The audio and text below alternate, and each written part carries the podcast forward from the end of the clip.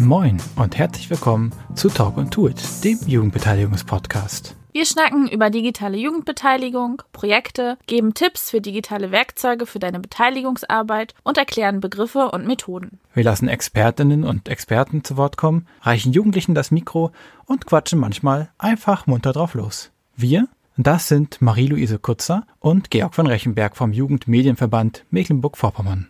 Das Projekt Digitale Jugendbeteiligung wird gefördert vom Ministerium für Soziales, Integration und Gleichstellung des Landes Mecklenburg-Vorpommern. Moin und herzlich willkommen zu einer neuen Folge von Talk and Tools, der Jugendbeteiligungspodcast. Und herzlich willkommen im neuen Jahr. Wir hoffen, ihr hattet einen schönen Jahreswechsel und wünschen euch ein frohes neues Jahr mit ganz vielen tollen Beteiligungsprojekten. Dafür wollen wir euch mal wieder ein Tool vorstellen, nämlich Aula. Warum Aula eigentlich aber viel mehr als nur ein Tool ist, erklärt euch die Projektleiterin Alexa im Interview mit Georg. Das Interview könnt ihr auf unserer Internetseite wie immer auch wieder nachlesen und findet alle Infos und Links in den Shownotes oder auf unserer Internetseite www.jmmv.de slash podcast. Viel Spaß! Heute geht es um das Schülerinnenbeteiligungskonzept Aula. Dafür haben wir Alexa Schegner vom Verein Politik Digital eingeladen die bei Aula die operative Projektleitung macht. Hallo Alexa. Hallo Georg. Schön, dass du die Zeit für uns nimmst. Danke für die Einladung. Könntest du vielleicht einmal für den Einstieg mal ganz knapp zusammenfassen, was ist Aula? Was ist Aula? Aula ist ein Beteiligungskonzept für junge Menschen. Wir haben mhm. ähm, also was mit einer digitalen Plattform und App funktioniert als, als Instrument. Und wir haben angefangen, das mit Schülern und Schülerinnen zu machen. Und ähm, am Anfang hieß das Projekt auch Aula Schule gemeinsam gestalten. Genau, inzwischen ist es aber, würde ich sagen, kann man es ausweiten auf generell Menschen, die ähm, in einem geschlossenen Rahmen miteinander interagieren und Interesse daran haben, Beteiligung umzusetzen. Das waren jetzt hm. mehr als zwei Sätze, aber. das ist okay. Und ich habe ja schon gesagt, du arbeitest beim Verein Politik Digital. Was ist denn das eigentlich für ein Verein? Das ist eine gute Frage. Wir sind tatsächlich gerade, nee, weil wir sind, äh, also uns gibt's schon seit 98. Und ähm, ja, wir haben halt angefangen so ein bisschen als eine der ersten Plattformen, äh, die sich mit Digitalisierung und Politik beschäftigt haben und ähm, so ein bisschen in, in eine Richtung gehen, wie jetzt zum Beispiel Netzpolitik.org ist. Und ähm, das hat sich dann aber über die Jahre extrem gewandelt. Und wir sind gerade eigentlich ein bisschen in so einer Orientierungsphase, ähm, weil wir halt merken, also unsere Expertise liegt in unseren, in den Projekten die wir machen. Wir haben auch eine, wir haben auch ein Online-Magazin, wo wir auch schreiben über, über digitale Themen, die mit Politik zu tun haben. Ähm, aber unser Schwerpunkt ist eigentlich im Moment auf digitaler politischer Kommunikation, das zu unterstützen mhm. und eben digitale Bildung und digitale ja, Demokratie. Also wie man, also letztendlich kann man zusammenfassen, was wir eigentlich möchten, ist Beteiligung fördern mit den Mitteln der Digitalisierung und das auf allen Ebenen. So kann man es eigentlich zusammenfassen. Ja. Dass ihr mit Jugendlichen arbeitet, ist also jetzt gar nicht so von vornherein immer so gewesen. Nee, gar nicht. Also ich habe auch angefangen bei Politik Digital mit einem Projekt, ähm, das nennt sich digitale Bürgersprechstunde. Und da haben wir Abgeordneten die Möglichkeit gegeben, über Videochat mit ihren Wählerinnen in Kontakt zu kommen. Also es war noch natürlich vor Corona, aber wir haben es einfach als eine ganz gute Möglichkeit empfunden, dann wirklich einen direkten Kontakt herzustellen. Mhm. Also das heißt, wir haben so, ein, eben die, so eine Stunde organisiert mit denen und ähm, Bürgerinnen konnten sich da, da dazuschalten und eben Fragen stellen und konnten auch, also viele, die meisten gingen irgendwie schriftlich so. Also das war das Projekt, mit dem ich eingestiegen bin und ich komme auch, also ich bin Politikwissenschaftlerin und ähm, komme so aus dem ganzen Bürgerbeteiligungsbereich. Also wie genau diese Frage, wie kann man Menschen beteiligen, hat mich immer umgetrieben. Und Digitalisierung ist halt etwas, was natürlich ja da ganz neue Möglichkeiten bietet. Und das war bei Politik Digital dann auch lange Zeit meine Arbeit. Und dann kam Marina irgendwann äh, zu uns mit dem Projekt Aula oder mit der Idee hm. und der Förderung äh, der, der Bundeszentrale für politische Bildung. Ähm, Marina hatte das direkt mit dem Thomas Krüger ausgehandelt, den sie irgendwo mal kennengelernt hat und das erzählt hat. Und genau, dann brauchte sie einen Trägerverein und dann kam sie irgendwie zu uns. Und ähm, da ich mich mit diesem Thema am meisten beschäftigt hatte, so mit digitaler Beteiligung, war ich dann da äh, involviert und für mich war das aber mit Jugendlichen komplett Neuland. Ähm, ja. Zu dem Zeitpunkt vor fünf Jahren, fast jetzt, vier, fünf Jahren. Genau. Und dann haben wir das einfach ausprobiert, so, sozusagen von der Pike auf. Und dann aber irgendwann gemerkt wiederum, dass das ganze Konzept auch nicht nur für Jugendliche geeignet ist, tatsächlich. Also kann im Prinzip jeder einsetzen, aber es ist halt so, wir haben es halt so niedrigschwellig konzipiert, dass es sehr leicht zugänglich ist, weil halt tatsächlich viele Bürgerbeteiligungsprojekte, Plattformen, Foren, mit denen ich mich sonst so beschäftigt habe vorher, sind oft sehr komplex und sehr kompliziert und sehr voraussetzungsvoll, um da mitzumachen. Und Aula äh, setzt halt dort an sozusagen, also an der Basis und ähm, natürlich auch altersmäßig so gedacht, dass man halt, sobald man anfängt sozusagen in der Gesellschaft irgendwie sich zu bewegen, man auch anfängt, sich zu beteiligen. Und das fängt halt bei Schule an, aber hört natürlich dort nicht auf. Das heißt, euer Ziel mit Aula ist dann auch einfach so einen niederschwelligen Einstieg für Beteiligungsengagement aufzubauen. Ja, genau, würde ich sagen. Also so, ein, so einen Rahmen zu schaffen, in dem man wirklich die Möglichkeit hat und auch das, das Vertrauen und die, ja, die nötigen Assets, um, um das zu tun, so, weil das ist halt im Moment so ein bisschen diese, diese, diese gängige Mechanismus, wie halt Beteiligung oder Demokratie funktioniert, ist halt so, du, du gehst halt, ne, durch, durch dieses, ja, durch diese Institution Schule die halt mhm. halt extrem undemokratisch ist. Also wirklich, also obwohl es sowas gibt wie Schülervertretungen und so, dennoch ist es sehr undemokratisch. Und danach sollst du halt als mündiger Bürger oder Bürgerin äh, in, in der Welt irgendwie unterwegs sein und, und, und Entscheidungen treffen, politisch informierte Entscheidungen oder am besten sogar das irgendwie mitgestalten. Und hast aber vorher das nie wirklich selbst erfahren. Und ähm, ja, das ist eigentlich so ein bisschen der Hintergrund, dass Beteiligung auch gelernt werden muss. Ja, das klingt ziemlich gut. Vielleicht machen wir es mal so, damit wir ein bisschen verstehen, wie Aula genau funktioniert, dass wir den Prozess mal so durchspielen. Also mhm. ich stelle mir mal vor, ich bin ein Schülervertreter, ich habe von Aula gehört und jetzt möchte ich, dass an meiner Schule Aula umgesetzt wird. Womit fange ich an?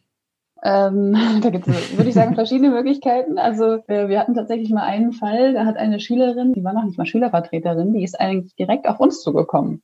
Ja. Das war sehr interessant. Also bevor sie das in ihrer Schule so verbreitet hat, ist sie erstmal zu uns gekommen und hat sich bei uns informiert und gefragt, was sind so die Möglichkeiten, was sind die Voraussetzungen, wie viel kostet das und ähm, und genau. Und dann waren wir sehr eng im Austausch und haben dann zusammen überlegt, wie wir das an ihrer Schule etablieren können. Aber natürlich mhm. ist einer der wichtigsten Schritte, dass man alle informiert, die ähm, die daran beteiligt sein werden, was letztendlich alle sind. Weil der Kern von Aula ist eben dass nicht nur Schülervertreterinnen ähm, die Möglichkeit haben, mitzubestimmen und mitzumachen, sondern alle. Jeder bekommt einen Zugang zu dieser Plattform und jeder kann dementsprechend mitmachen. Und insofern müssen natürlich auch alle informiert werden. Also die Schulleitung ist natürlich eine wichtige Instanz oder wichtige Hürde, die, die man nehmen muss. Manchmal ist es auch keine Hürde. Aber ich würde zu meiner Schulleitung gehen, Termin erbitten, ich würde mit der Schülervertretung sprechen und würde denen das vorstellen und dann fragen, ob da Interesse besteht. Genau, das ist irgendwie erstmal so der erste Schritt. Und dann natürlich mit uns irgendwie Kontakt aufnehmen, ist das eine. Schüler, das ist so das, was, was die Schulen in den meisten Fällen machen.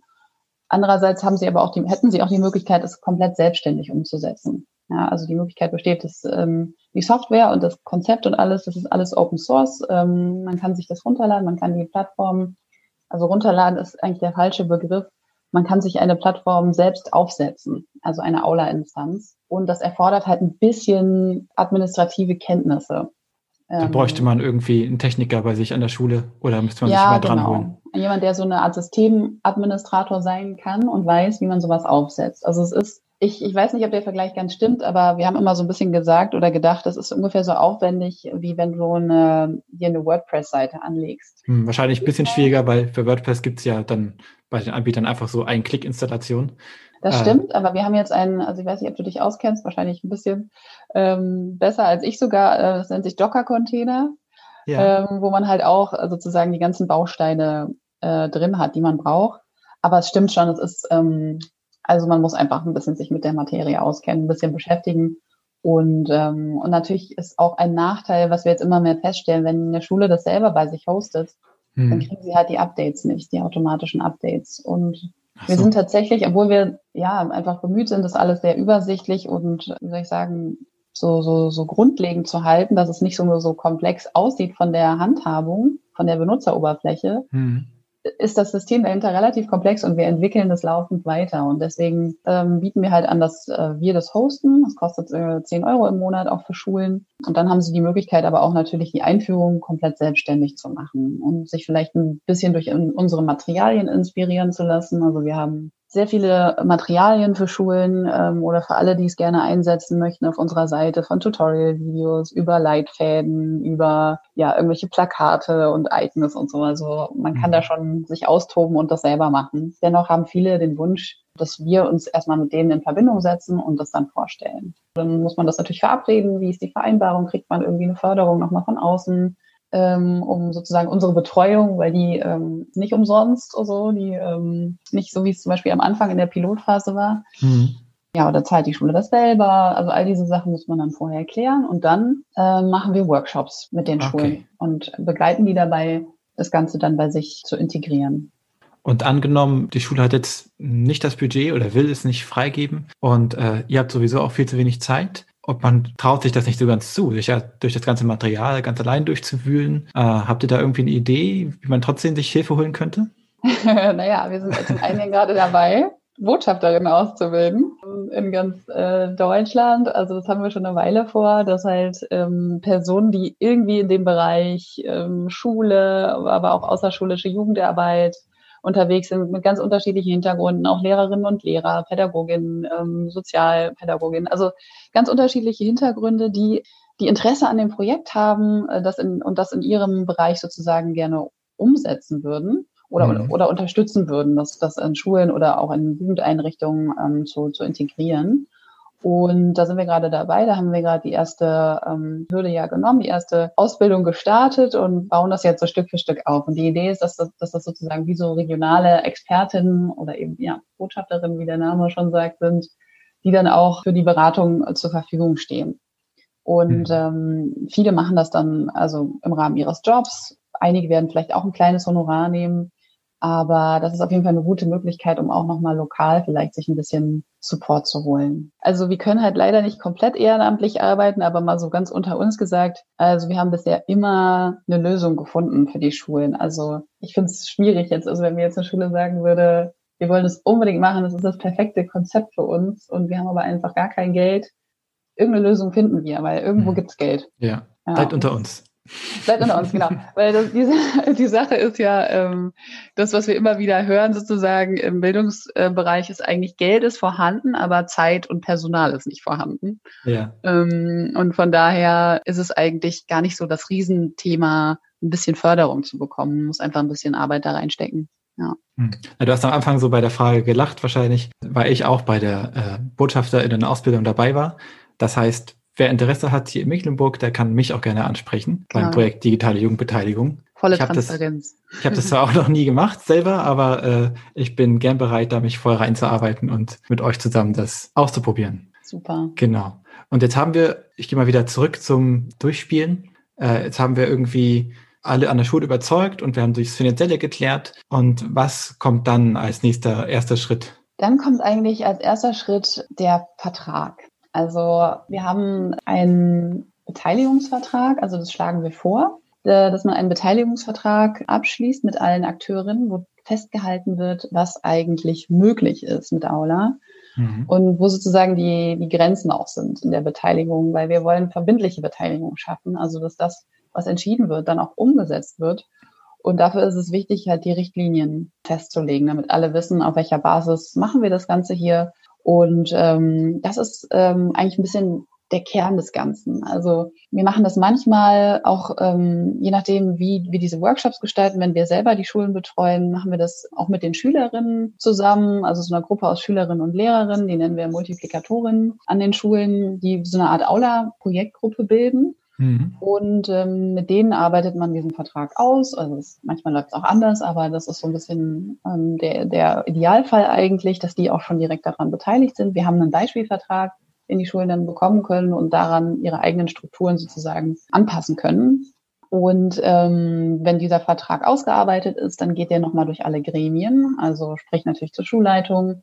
Und in den meisten Fällen wird es dann auch nochmal von der Schulkonferenz sozusagen abgesegnet. Mhm. Ja, und dann braucht man einen Startpunkt, wenn man mit Aula starten möchte. Das ist das eine. Ähm, und am besten macht man sich so einen kleinen Projektplan tatsächlich. Man guckt sich irgendwie ein Datum aus. Am besten sucht man sich auch einen Beteiligungsanlass. Also so was wie ein Schulfest oder wir wollen das Schulgebäude umgestalten oder irgendwas, wo man weiß, das ist ein Thema, das interessiert wirklich viele, viele Leute und wird, wird wirklich viele Leute motivieren, ähm, direkt auf die Plattform zu gehen. Und äh, bis dahin muss man sich überlegen, wie man allen ihre Accounts zukommen lässt. Das ist natürlich abhängig von der Größe der Gruppe. Ob das jetzt irgendwie eine Schule von 300 oder 3000 ist, das macht natürlich einen riesen Unterschied, aber dafür muss man sich ein Konzept überlegen. Also viele von diesen Projektgruppen gehen dann in die Klassen und stellen das kurz vor und geben alle, allen sozusagen ihre Accounts auf einen Zettel. Also das läuft ja bei Aula so, dass man, also man ein Pseudonym bekommt. Das ist der drei Buchstaben vom Vornamen und drei Buchstaben vom, Nachnamen zusammengezogen, ergeben sozusagen deinen Nutzernamen, deinen Accountnamen und ähm, man kann das eben ausdrucken, gemeinsam mit dem Passwort als Admin. Und dann stellt man Aula vor und gibt allen ihr Passwort. Und das macht man dann so lange, dass eben alle das haben. Und an diesem besagten Einführungstag sollten dann alle in der Lage sein, sich einzuloggen und äh, Passwort zu ändern. Passwort zu ändern, sehr wichtig. Ähm, genau, und eben wissen, dass es das gibt. Also so dieses Werben ist relativ wichtig, gerade am Anfang. Also so ja. Plakate aufhängen, ne? immer wieder erinnern, auch vielleicht eine Durchsage machen. Ähm, also dieses, gerade am Anfang dieses ständige dran erinnern äh, und motivieren so und hinweisen ist sehr, sehr, sehr wichtig. Ja, das genau. ergibt dann auch sehr, weshalb es so wichtig ist, irgendwie ein Startbeteiligungsprojekt zu haben. Genau, genau, weil wenn das so ein bisschen ein, antröpfelt sozusagen am Anfang, dann ist es, ist es deutlich schwieriger, so das Interesse so groß hm. zu machen. Also viele haben am Anfang immer eher so ein bisschen den Eindruck, auch so ein bisschen aus Sorge, es könnte jetzt irgendwie, ah, irgendwie total explodieren und plötzlich fordern die die absurdesten Sachen und dann kann man das nicht umsetzen und oh nein und was passiert dann und so. Ähm, und da ist immer, da versuchen wir immer darauf einzuwirken und erstens zu sagen, aus unserer Erfahrung ist das Gegenteil der Fall. Also was die glaube ich, für eine Vorstellung haben, was Schüler auf einmal für crazy Ideen haben. Ich würde mir das ja wünschen, dass diese Ideen kommen würden. In Wirklichkeit ist es aber komplett umgekehrt und du musst erstmal diesen Freiraum wieder schaffen bei, bei jungen Menschen, dass sie überhaupt sehen, dass sie was verändern können, weil sie so daran gewöhnt sind, dass sie immer so von oben irgendwelche Regeln aufoktroyiert bekommen und dass sie denen irgendwie folgen müssen oder irgendwie versuchen, die zu umgehen, aber auf jeden Fall nicht, dass sie was dran ändern können. Das ist auch unsere Erfahrung. Das ist eigentlich bei fast jeder Plattform, bei fast jedem Tool. Man muss das auch erstmal ein bisschen einüben. Und mhm. die Jugendlichen müssen es auch erstmal einüben, wie man damit umgeht, damit da erstmal so eine, eine Gewohnheit entsteht. Sonst passiert da auch einfach nichts. Genau, und es ist nicht nur die Gewohnheit ähm, des Tools, sondern es ist eben auch die Gewohnheit des, also wir, wie soll ich sagen, das, ich habe ich, ich hab Macht sozusagen, ich habe äh, eine Einflussmöglichkeit mhm. und bin nicht einfach nur so, wie es halt oft in der Schule so, ja, der Fall ist irgendwie so ein, so ein Rädchen im System und eigentlich interessiert es keinen so richtig, was ich mache. Und ähm, das ist so ein bisschen diese Haltung. Die ähm, ist gar nicht gar nicht so, wie viele sich das dann vorstellen, eben wie ich eben sagte. So viele denken eben so, boah, dann kommen eben die krassesten Fragen und dann wollen die dieses oder jenes. Und das ist ja eigentlich genau das, was gut wäre, wenn, ne, wenn man einfach viele Forderungen hat und die dann diskutieren kann und dann natürlich auch Argumente findet, wenn es nicht umsetzbar ist. Warum? Weil das mhm. ist ja auch in vielen Fällen, viele Dinge sind einfach nicht umsetzbar. Aber wenn man die Möglichkeit hatte, darüber zu diskutieren und Pro- und Kontra-Argumente zu finden, also vielleicht klappt es ja dann irgendwie doch erstens oder wenn es nicht klappt, dann habe ich zumindest ähm, ganz anderen Bezug zu dieser Regel, ne? wenn ich irgendwie mitgesprochen habe dazu. Ja. Das ist ein ganz einfaches Prinzip irgendwie. Das heißt, es braucht einfach so eine Zeit, um einfach auch Vertrauen aufzubauen in diesen Prozess, damit die SchülerInnen wissen, ja, das kann ja auch funktionieren. Ja, genau, in den Prozess und, und auch an sich selber letztendlich. Hm. Also das äh, und, und, und wirklich auch zu vertrauen, dass man dass diese Möglichkeit wirklich da ist. Also wie gesagt, Freiraum trifft das eigentlich ganz gut. Man hat so das Gefühl, es ist so mhm. wenig Raum dafür da, so neue Ideen zu entwickeln, weil, weil dieses, es wird ja eh nicht umgesetzt oder die Lehrer und, und Schulleitung machen eh, was sie wollen. Das ist was, was wir wirklich sehr, sehr viel hören. Okay. Und ähm, das ist, entspricht jetzt mal natürlich ein bisschen überspitzt dargestellt, aber entspricht halt teilweise auch der Haltung, die man jetzt teilweise so bei Menschen im politischen Raum mitkriegt. So, ne? Also dass man einfach, dass das Vertrauen auch in, in die Politik oder so einfach immer mehr leidet, wenn man nicht das Gefühl hat, irgendwie einen Einfluss nehmen zu können. Und das ist so, wo wir deswegen versuchen, an der, an der Basis anzusetzen. Ja. Okay, jetzt nochmal zurück zum Tool. Jetzt haben alle SchülerInnen und die LehrerInnen auch ne, einen Account bekommen und ein Passwort und so. Und jetzt können sie anfangen, sich einzubringen. Wie funktioniert das jetzt? Alle haben einen Account. Also wie gesagt, mhm. ähm, man hat diesen, diesen Anlass geschaffen. Alle können sich einloggen und können erstmal Ähm, also es gibt halt verschiedene Möglichkeiten. Es gibt einmal die Möglichkeit, eine, eine wilde Idee einzustellen. Das bedeutet, ähm, du kannst einfach ganz frei dir irgendwas überlegen. Das ist sozusagen so die kreative Phase.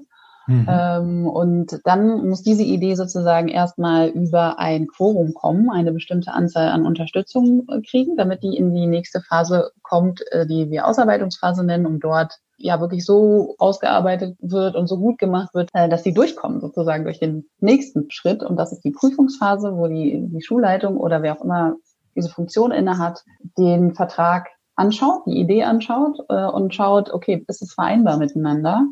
Und wenn ja, dann kommt es weiter in die, in die Abstimmung. Und wenn nicht, geht sie wieder zurück an Anfang.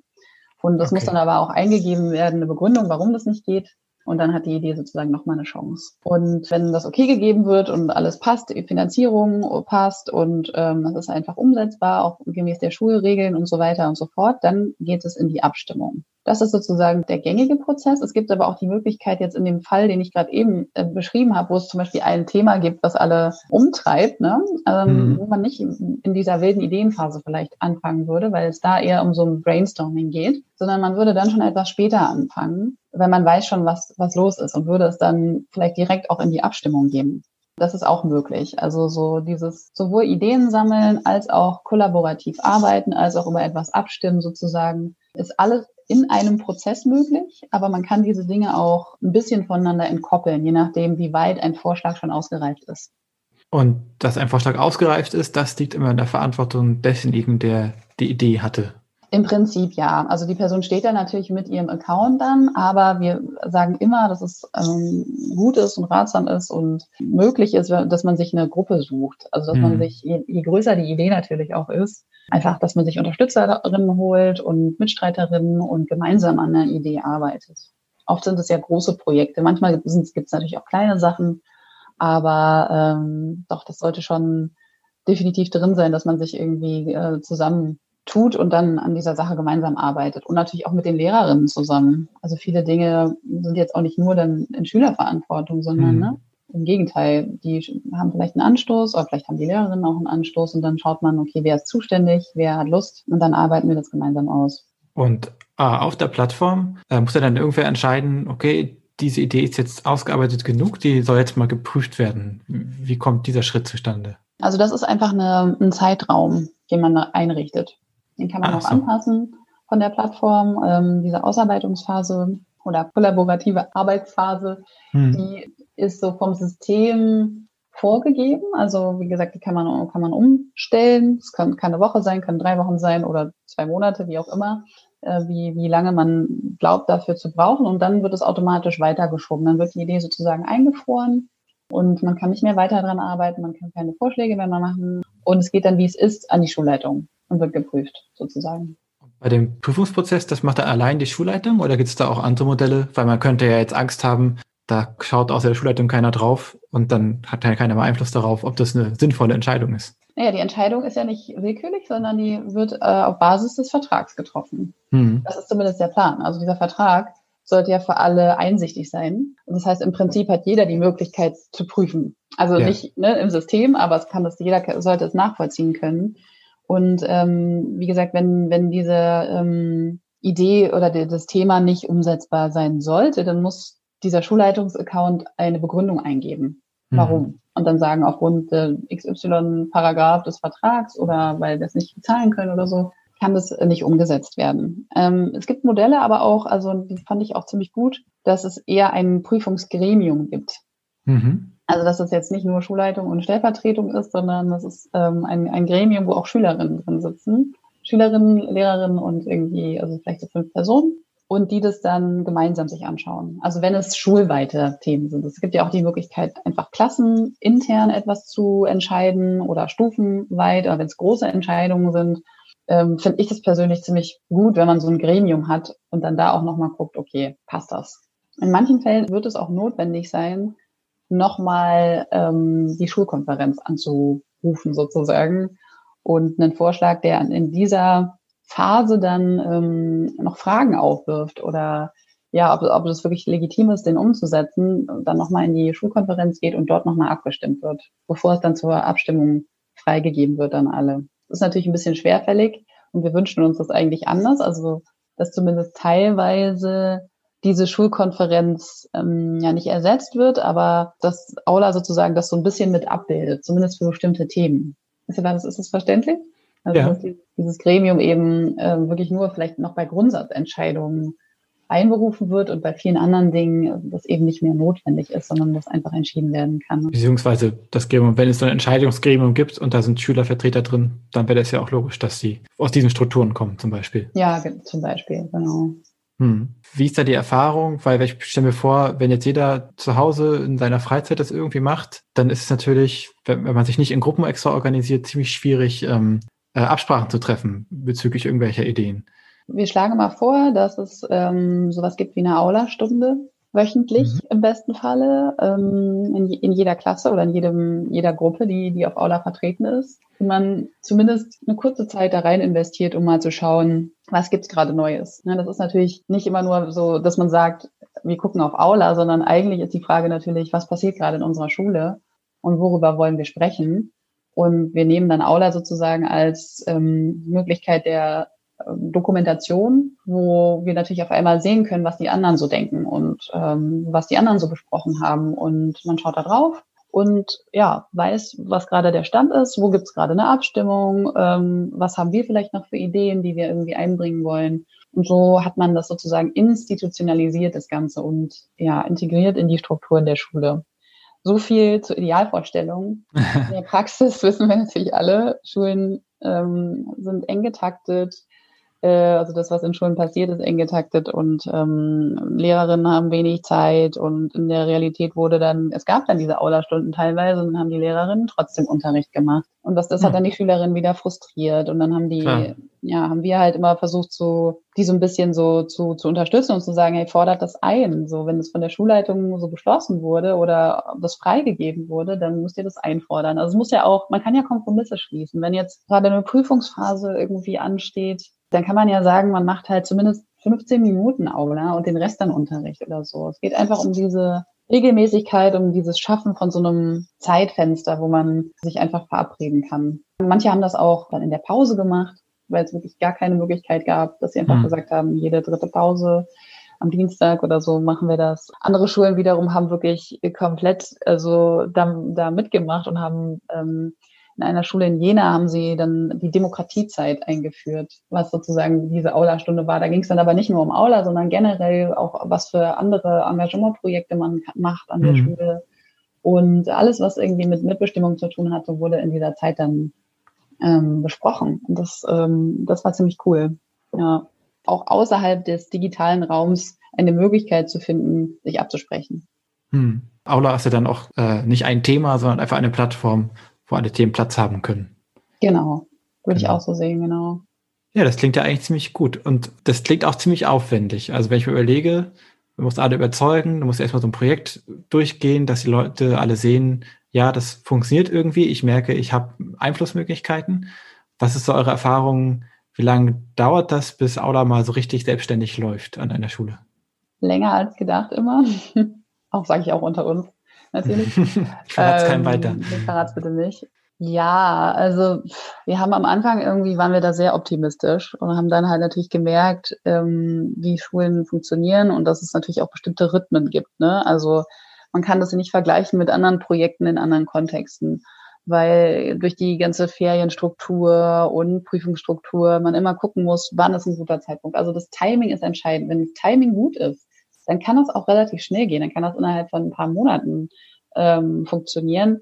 Wenn das Timing schlecht ist, dann kann sich das Jahre hinziehen. Also, hm. weil es immer wieder versacken kann, wenn man eben nicht den richtigen Zeitpunkt findet, um es jetzt mal an alle sozusagen zu kommunizieren.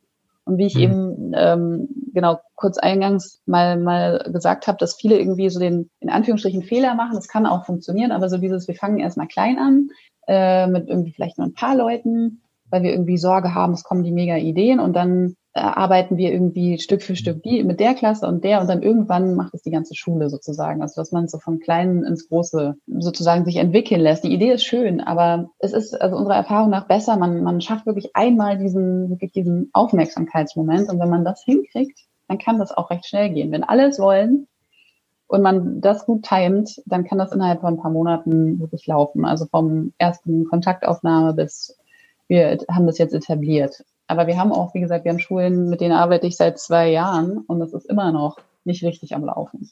Ich meine, bei den kleinen Gruppen, wenn man das erstmal dabei belässt, dann hat es ja auch den Nachteil, dass man gewisse Entscheidungen einfach nicht treffen kann. Ne? Also man kann Absolut. eben als 5a nicht entscheiden, wir wollen jetzt äh, eine komplette Schulhofumgestaltung haben.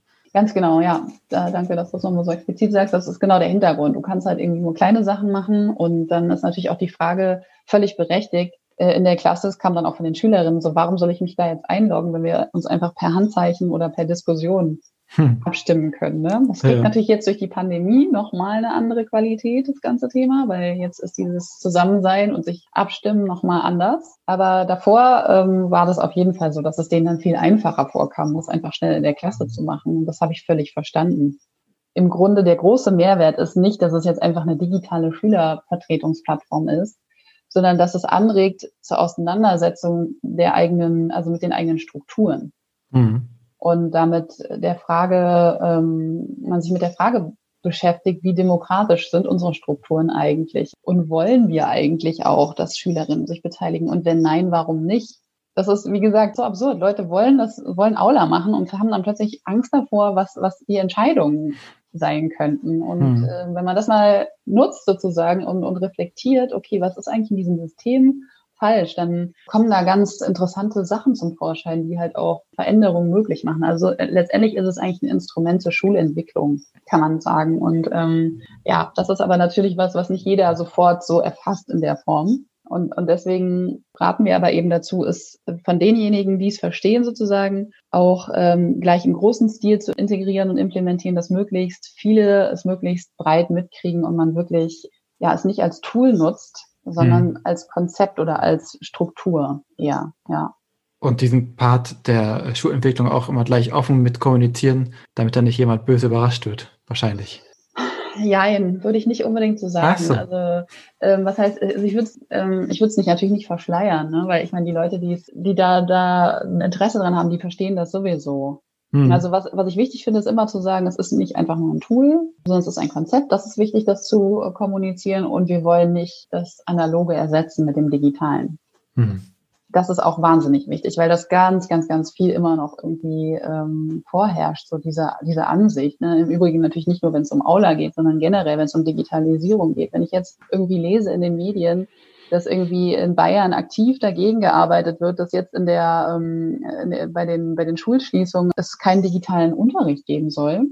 Äh, ich kann das gar nicht glauben. Also da, da merkt man aber ganz viel Überforderung und ganz viel ja, auch so ein, so ein komisches Mindset irgendwie, dass halt Digitalisierung sowas ist, was nicht schon Teil unserer Realität wäre, ne, sondern als irgendwie so dieses Digitale und dieses Analoge. Und als wäre das irgendwie eine Parallelwelt, die gar nicht in ja. der Realität ist, ne? Nee, das ist auch immer, was wir als unser Mantra haben, äh, digitale Jugendbeteiligung und überhaupt digitale Beteiligungsprozesse können immer nur gut sein, wenn sie darauf ausgerichtet sind, gute und bestehende Prozesse zu ergänzen.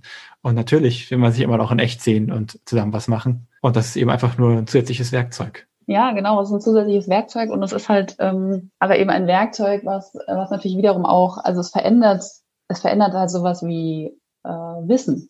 Ja, also mhm. wie man eigentlich mit Wissen umgeht. Ähm, und, und das zum Beispiel Schule, also geht ja schon auch immer noch viel auch um auswendig lernen und irgendwie ne, einfach Wissen anhäufen, was in einer Zeit, in der man alles ergoogeln kann, schon nochmal kritisch betrachtet werden dürfte, weil natürlich sich einfach die, also es ist einfach eine Art Kulturtechnik, die, die, die Kulturtechnik der, des Umgangs mit der Digitalisierung. Also es, es verändert sich im Grunde schon alles dadurch aber es ist kein Ersatz, sondern es äh, ist einfach eine andere Qualität, würde ich sagen, eine andere Qualität mhm. von, von Zusammenarbeit, ne, von, von Wissensaneignung, von Kommunikation.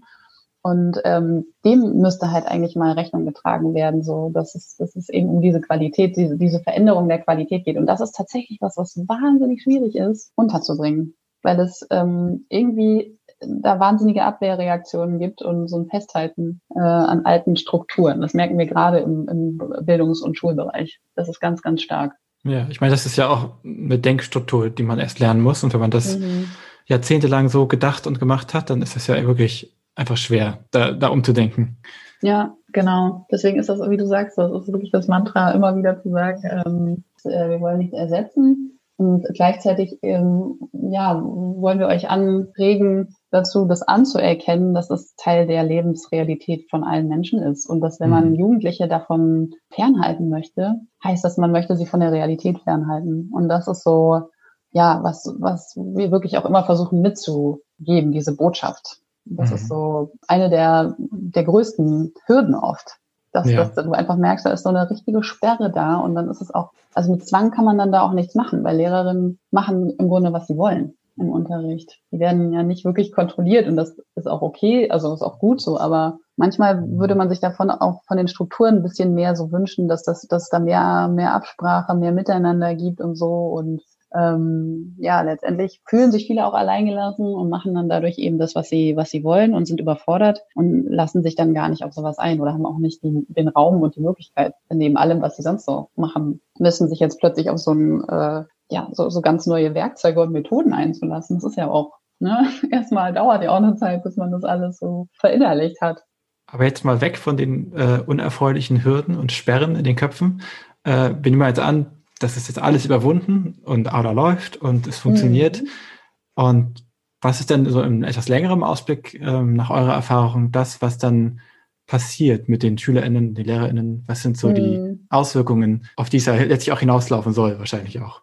Ja, also im ersten Moment wollte ich natürlich sagen, Selbstwirksamkeitserfahrung. Das ist immer so ein, so ein, so ein Buzzword, aber das ist eigentlich schon ein bisschen der Kern, auf den es hinauflaufen soll und was wir auch merken, das klappt. Also, dass die Erfahrung, ich kann was verändern, eine extreme Energie hat und extrem, ja, was, was in Gang setzen kann. Also, eines meiner Lieblingsbeispiele ist immer eine Schule in Hamburg. Die war aus verschiedenen Gründen schwierig am Anfang das umzusetzen, äh, Aula, weil sie halt, also es war, eine, es war nur eine Oberstufe, es ist so eine Stadtteilschule, die halt nur ähm, quasi von der 11. bis zur 13. geht. Und generell ist mit den älteren Schülerinnen zu starten, wenn die wirklich wenig Dem Demokratieerfahrung hatten in ihrem Leben, wirklich, wirklich schwierig. Dann war das auch noch ein sogenannter Problembezirk. Ähm, das heißt, viele Schülerinnen hatten einfach ja in, ihrem persönlichen Leben nicht die allerbesten Voraussetzungen, um sich jetzt irgendwie mit viel mit, mit Schule und Demokratie zu beschäftigen, ja, weil sie einfach so alltägliche Sorgen hatten, wie, äh, wie kann ich meine Familie unterstützen und nach der Schule noch bei Edeka arbeiten und so. Und das ist natürlich auch was, was damit reinspielt. Und dann hatten wir noch eine Lehrperson, die, ähm, also die zuständig war für Aula, die nicht besonders motiviert war und die Schülerin im Grunde so, sogar demotiviert hat, indem sie immer gesagt hat, naja, jetzt habt ihr doch dieses tolle Tool und jetzt nutzt ihr es nicht, äh, ihr seid selber schuld.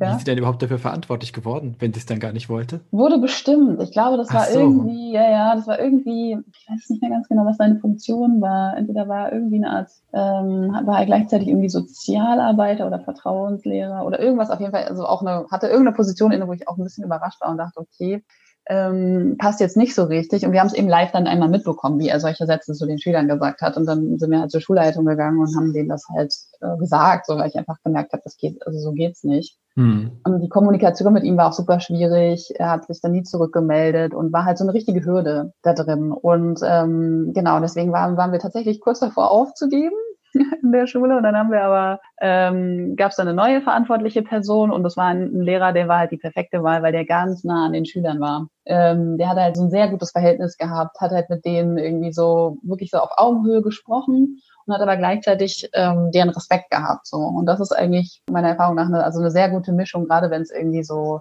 ähm, ja, wenn die, wenn die Schülerinnen einfach Herausforderungen in ihrem Leben haben, wenn man das ernst nimmt sozusagen und ja, eben, eben sie ernst nimmt, dann macht das schon wahnsinnig viel aus. So. Und als der dann äh, in der Verantwortung war, lief es plötzlich ganz gut. Und dann hatten die ein großes Thema, ähm, was sie alle umgetrieben hat, und das war das Thema Abi. Also sie hatten halt seit Jahren, weil es an der Schule eben so ein bisschen alles schwierig war, wie beschrieben, keine richtige Abi-Tradition. Also es gab irgendwie keinen Abi-Ball, es gab kein Abi-Motto, kein Abi-Streich oder all diese, diese Dinge, die es halt, ne, die es halt so gibt, irgendwie, die auch schön ist, so, so seinen mhm. Schulabschluss zu zelebrieren.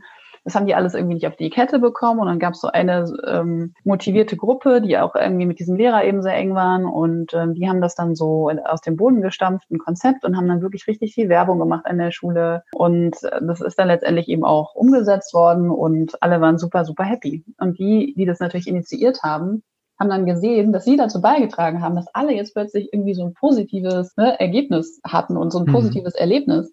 Und das hat total was mit denen gemacht. Und das war, wir haben dann ähm, auch in unserer Evaluationsphase mit denen äh, Interviews gemacht und die eben gefragt, wie sie das alles fanden und so. Und das war so, ähm, also das war Wahnsinn, was da für eine positive Energie dann da war und was die, dass die schon echt was mitgenommen haben aus der Zeit und wo man am Anfang Leute gehört hat, die gesagt haben, als wir die ersten Workshops gemacht haben, so was habe ich denn davon, wenn ich da mitmache? Also ganz ehrlich haben die das einfach so gesagt, oh, wo du schon mal kurz schlucken musst und so, okay, wow.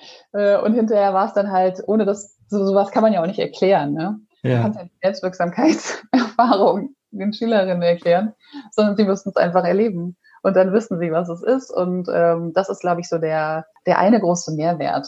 Und das zweite ist tatsächlich eben die, die Strukturveränderung. Und die teilweise oft sogar dann vonstatten ging, wenn, wenn das gar nicht funktioniert hat, Aula zu integrieren. Und das ist ein, eines der größten Argumente dafür, es zu versuchen, auch wenn man scheitert sozusagen. Weil man kann natürlich scheitern, aber auch daraus hat man wahnsinnig viel Lernpotenzial ausgeschöpft. Also es, es ist eben an, an mehreren Schulen gescheitert, aus ganz unterschiedlichen Gründen, teilweise weil sie eben mit einzelnen Klassen angefangen haben, teilweise weil es massiven Widerstand gab äh, im, im Lehrerkollegium, ähm, an einer Schule aber auch einfach, weil sie gemerkt haben, sie brauchen es nicht. Sie haben dann ähm, irgendwie ihre Strukturen nochmal sehr, sehr krass reflektiert, weil sie gemerkt haben, boah, irgendwie läuft es gar nicht mit Aula, dabei wollen wir das doch unbedingt. Und was ist eigentlich die Ursache? Also das war diese Schule, die, die diese Demokratiezeit eingeführt hat.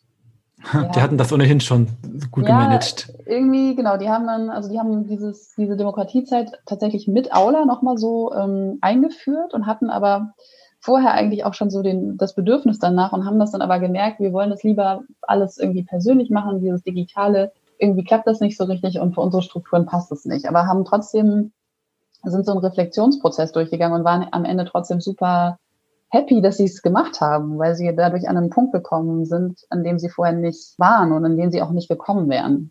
Also deswegen so diese, diese strukturelle Veränderung und dieses Hinterfragen von Strukturen und, und so, was durchaus eben auch mit einem Scheitern zu tun haben kann, ist eben auch ein Mehrwert, den man aber natürlich auch erstmal erkennen muss, ne? weil da mhm. braucht auch eine gewisse Form von, von Mut, sage ich mal, so ein, äh, auch ein Scheitern ähm, zuzulassen oder dann darin auch einen, ähm, einen Mehrwert zu erkennen, wenn man eben nur durch Fehler ja auch was lernt. Ich kann mir vorstellen, auf jeden Fall gibt es dann hinterher, egal was passiert ist, Leute, die wissen, ich möchte, dass irgendwas passiert. Ne? Und da gibt es noch mehr Leute, von denen weiß ich das auch. Ja, das stimmt. Ja, absolut. Auch dieses, man, man sieht noch mal mehr, wer noch als, als Mitstreiter oder Mitstreiterin äh, in Frage kommt. Ja, das stimmt. Mhm.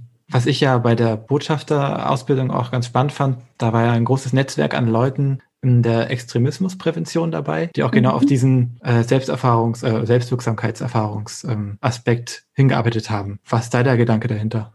Hinter der Selbstwirksamkeitserfahrung oder hinter der, äh, also dass das so wichtig ist für Extremismusprävention? Genau. Also im Grunde ist das ähm, ja nochmal so ein bisschen kondensierter das Gleiche, was ich eben schon erläutert habe, dass man davon ausgeht, dass wenn Menschen sich integriert und beteiligt fühlen und als, als Teil der Gesellschaft wahrnehmen, es einfach zu solchen extremen Handlungen nicht kommt. Hm. Weil diese, das ist sozusagen etwas, was passiert. Also es ist jetzt wirklich ganz, ganz vereinfacht und Extremismusforscher würden mich jetzt wahrscheinlich ähm, aber ähm, ja, ganz vereinfacht, wenn, wenn du dich so unter Druck fühlst und verzweifelt bist und keinen Ausweg siehst aus deiner eigenen Situation und dich nicht integriert fühlst, sondern sehr isoliert bist sozusagen in, in deinem Leben, dann ist die, die Chance, dass wenn dann jemand kommt, der dir irgendwie verspricht, so wow, das ist jetzt irgendwie der Ausweg und äh, wenn du wenn du uns folgst oder wenn du dem folgst, dieser Idee folgst, dann wird alles super. Und die anderen sind übrigens schuld an allem, ähm, dann ist, ist es natürlich viel wahrscheinlicher, dass man dem sozusagen sich anschließt, als wenn du ne, dich integriert fühlst und ähm, auch einfach ein Selbstvertrauen hast, dass du in dieser Welt und in dieser Realität, in der du lebst, was verändern kannst. Und wir glauben eben, dass wenn du früh anfängst, diese Erfahrung zu machen, ähm, oder das sehen wir auch, dann ist die Chance viel, viel geringer, dass du dich in solchen extremen Kreisen bewegst. Und deswegen, ja, geht es halt über diesen, gerade bei Prävention darum, das gar nicht erst so weit kommen zu lassen. Dass selbst wenn man sich vielleicht schon in, einem, in, in so einem isolierten Umfeld ein bisschen bewegt, ja, so gerade für, für Jugendliche mit Migrationshintergrund, die vielleicht irgendwie in Familien leben, wo die Eltern auch irgendwie noch nicht so integriert sind, ähm, ja, dass die einfach dort eine Möglichkeit haben, sich, sich anders zu entfalten. Aber das gilt letztendlich für, für alle möglichen ähm, Jugendlichen mit allen möglichen Hintergründen. Hm. Ja, das klingt aber total schlüssig. Ich kann mich auch an den Podcast erinnern. Da hat er auch mit einem Menschen, ähm, der so ein Bildungswerkstatthaus errichtet hat, geredet. Da hatte im Grunde genau den gleichen Gedanken mit, wenn man das ganz früh fördert, diese Selbstwirksamkeit, äh, Erfahrung und diese, ich kann was lernen und was durchdringen, dass das eben dann vorbeugt, dass man irgendwann sich abgehängt fühlt und frustriert ist. Mhm, genau. genau. Also ihr seid ja voll auf wissenschaftlicher Basis, glaube ich. Sehr gut. das hören wir gerne. Ja, wir sind auch schon durchaus mit einigen Wissenschaftlerinnen immer wieder in Kontakt äh, und ja, kriegen eigentlich immer auch so ein bisschen die Rückmeldung, dass das, ähm, dass das ein ganz guter Ansatz ist. Also und wir hoffen eigentlich auch, dass das, ähm, dass noch mehr, dass noch mehr ähnliche Projekte geben wird und ähm, sich das einfach immer mehr ausweitet, weil wir merken, der Bedarf ist einfach groß. Und immer mehr Leute merken halt, es stimmt irgendwie was nicht. Und wir haben immer mehr Herausforderungen und es ist einfach notwendig auch, dass die nächste Generation irgendwie ähm, ja da, dabei unterstützt wird, auch ihre ihr, ihr Ding durchzuziehen und äh, ja, auch, auch sozusagen die ganzen Herausforderungen, die gerade anstehen, anzugehen. Also Fridays for Future zum Beispiel ist ja auch schon eine wahnsinnig tolle Bewegung, die uns alle sehr inspiriert und ähm, genau in die Richtung wollen wir eigentlich junge Menschen unterstützen, sowas zu machen. Ja, die ja auch total gut aufzeigen, wo in unsere Beteiligungsstrukturen eben Lücken sind, ne? wo mhm. Äh, die jugendlichen Stimmen da einfach nicht zur Geltung kommen und derzeit halt diesen Weg gefunden haben. Genau. Ja, okay. Ich habe jetzt, glaube ich, gerade keine weiteren Fragen mehr. Haben wir noch irgendwas vergessen? ja, Mensch. das ging ja schnell. ähm, haben wir was vergessen? Das ist eine gute Frage ich weiß nicht, ob das eben die Menschen interessiert. Eher nochmal jetzt so die Frage, wie, ähm, ja, wie Aula jetzt sozusagen in der Pandemie genutzt wird. Ähm, gleichzeitig habe ich aber natürlich auch keine hundertprozentige Antwort darauf, nur dass wir merken, dass wir gerade extrem viele Anfragen bekommen. Also so richtig viele. Es scheint schon für die, die gerade den Raum dazu haben, auch nochmal ein Anlass zu sein, den Schritt zu gehen und zu sagen, okay, wir wollen jetzt auch ein bisschen mehr uns digitalisieren. Mhm. Da kann ich nur nochmal den Aufruf machen, ähm, das zu unterstützen, also auch von politischer Seite her und äh, nicht zu, nicht versuchen, das weiter zu verhindern. Und es, es reicht nicht, Schulen zu unterstützen, indem man irgendwie ähm, irgendwelche Laptops äh, sozusagen zur Verfügung stellt oder irgendwie einfach nur Geld in Infrastruktur reinpumpt, sondern es braucht halt vor allem die ganze Struktur dahinter. Also man muss das Personal unterstützen, man muss Freiräume schaffen dafür, man muss sowas wie Systemadministratoren mitdenken und dafür Gelder freistellen. Man muss teilweise, man muss wirklich Schulgebäude reformieren, also renovieren. Es ist ganz oft so, dass irgendwie dass das Stromnetz irgendwie total marode ist und wenn du zu viele Geräte irgendwo einstöpselst. ja, wenn, da die, wenn da die zwei Steckdosen im Raum sind. Es ist echt krass. Also es wird vor allem jetzt deutlich durch das Thema Lüftungsanlagen, eine Filterung von, von Viren und, und so Luftfilterung äh, wird das nochmal deutlich. Aber es, es war auch schon vorher ein Fall, der Fall. Oder also so ganz simple Dinge, ne, also wo du da denkst, es kann doch nicht sein, dass das Stromnetz von der Schule mhm. nicht klappt. Oder eine Schule, die hat zwar, die haben zwar einen Glasfaseranschluss, äh, sind aber komplett runtergedrosselt auf haushaltsübliche Geschwindigkeit der äh, Datenübertragung. Eine ganze Schule mit Hunderten oder Tausenden, waren Tausende Schüler. Und solche Sachen muss man halt mal irgendwie mitdenken. Und ähm, genau, deswegen nochmal vielleicht als äh, Abschluss irgendwie Appell an, an alle, die es mitkriegen, an alle Politikerinnen und Menschen, die Einfluss haben, äh, darauf Schulen dabei zu unterstützen, dass es nicht nur um Geräte geht, sondern auch um die Bedingungen zu schaffen, dass die auch verwendet werden können und das Personal auch entsprechend geschult wird, das auch zu verwenden. Ja. Dem schließe ich mich vollkommen an. Sehr schön. und ähm, wenn man jetzt äh, ganz, ganz heiß darauf ist, Aula auszuprobieren, äh, um mit euch Kontakt aufzunehmen oder erstmal überhaupt sich ein bisschen weiter reinzuwühlen, wo kann man sich informieren? Eine ganz heiße Adresse ist www.aula.de oder ähm, genau einfach info at aula ähm, ist unsere, unsere E-Mail, schreibt uns ähm, und dann erreicht ihr mich und meine beiden Kolleginnen und einer wird sich definitiv melden, eine von uns. Okay, und wie gesagt, ich bin ja offiziell Botschafter inzwischen. Äh, auch bei mir bei georg.jmmv.de könnt ihr euch auch gerne melden. Ja, Alexa, herzlichen Dank für das Interview. Das war schön, gerne. mit dir zu sprechen. Ja, fand ich auch. Ist, ich mag das irgendwie, wenn, wenn sich so Gespräche auch einfach so dynamisch entwickeln und das Gefühl mhm. hatte ich, das war gut. Ja, ja ich habe es versucht. Dir für die Einladung. Ja, dann sage ich jetzt Tschüss. Wiedersehen. Ciao.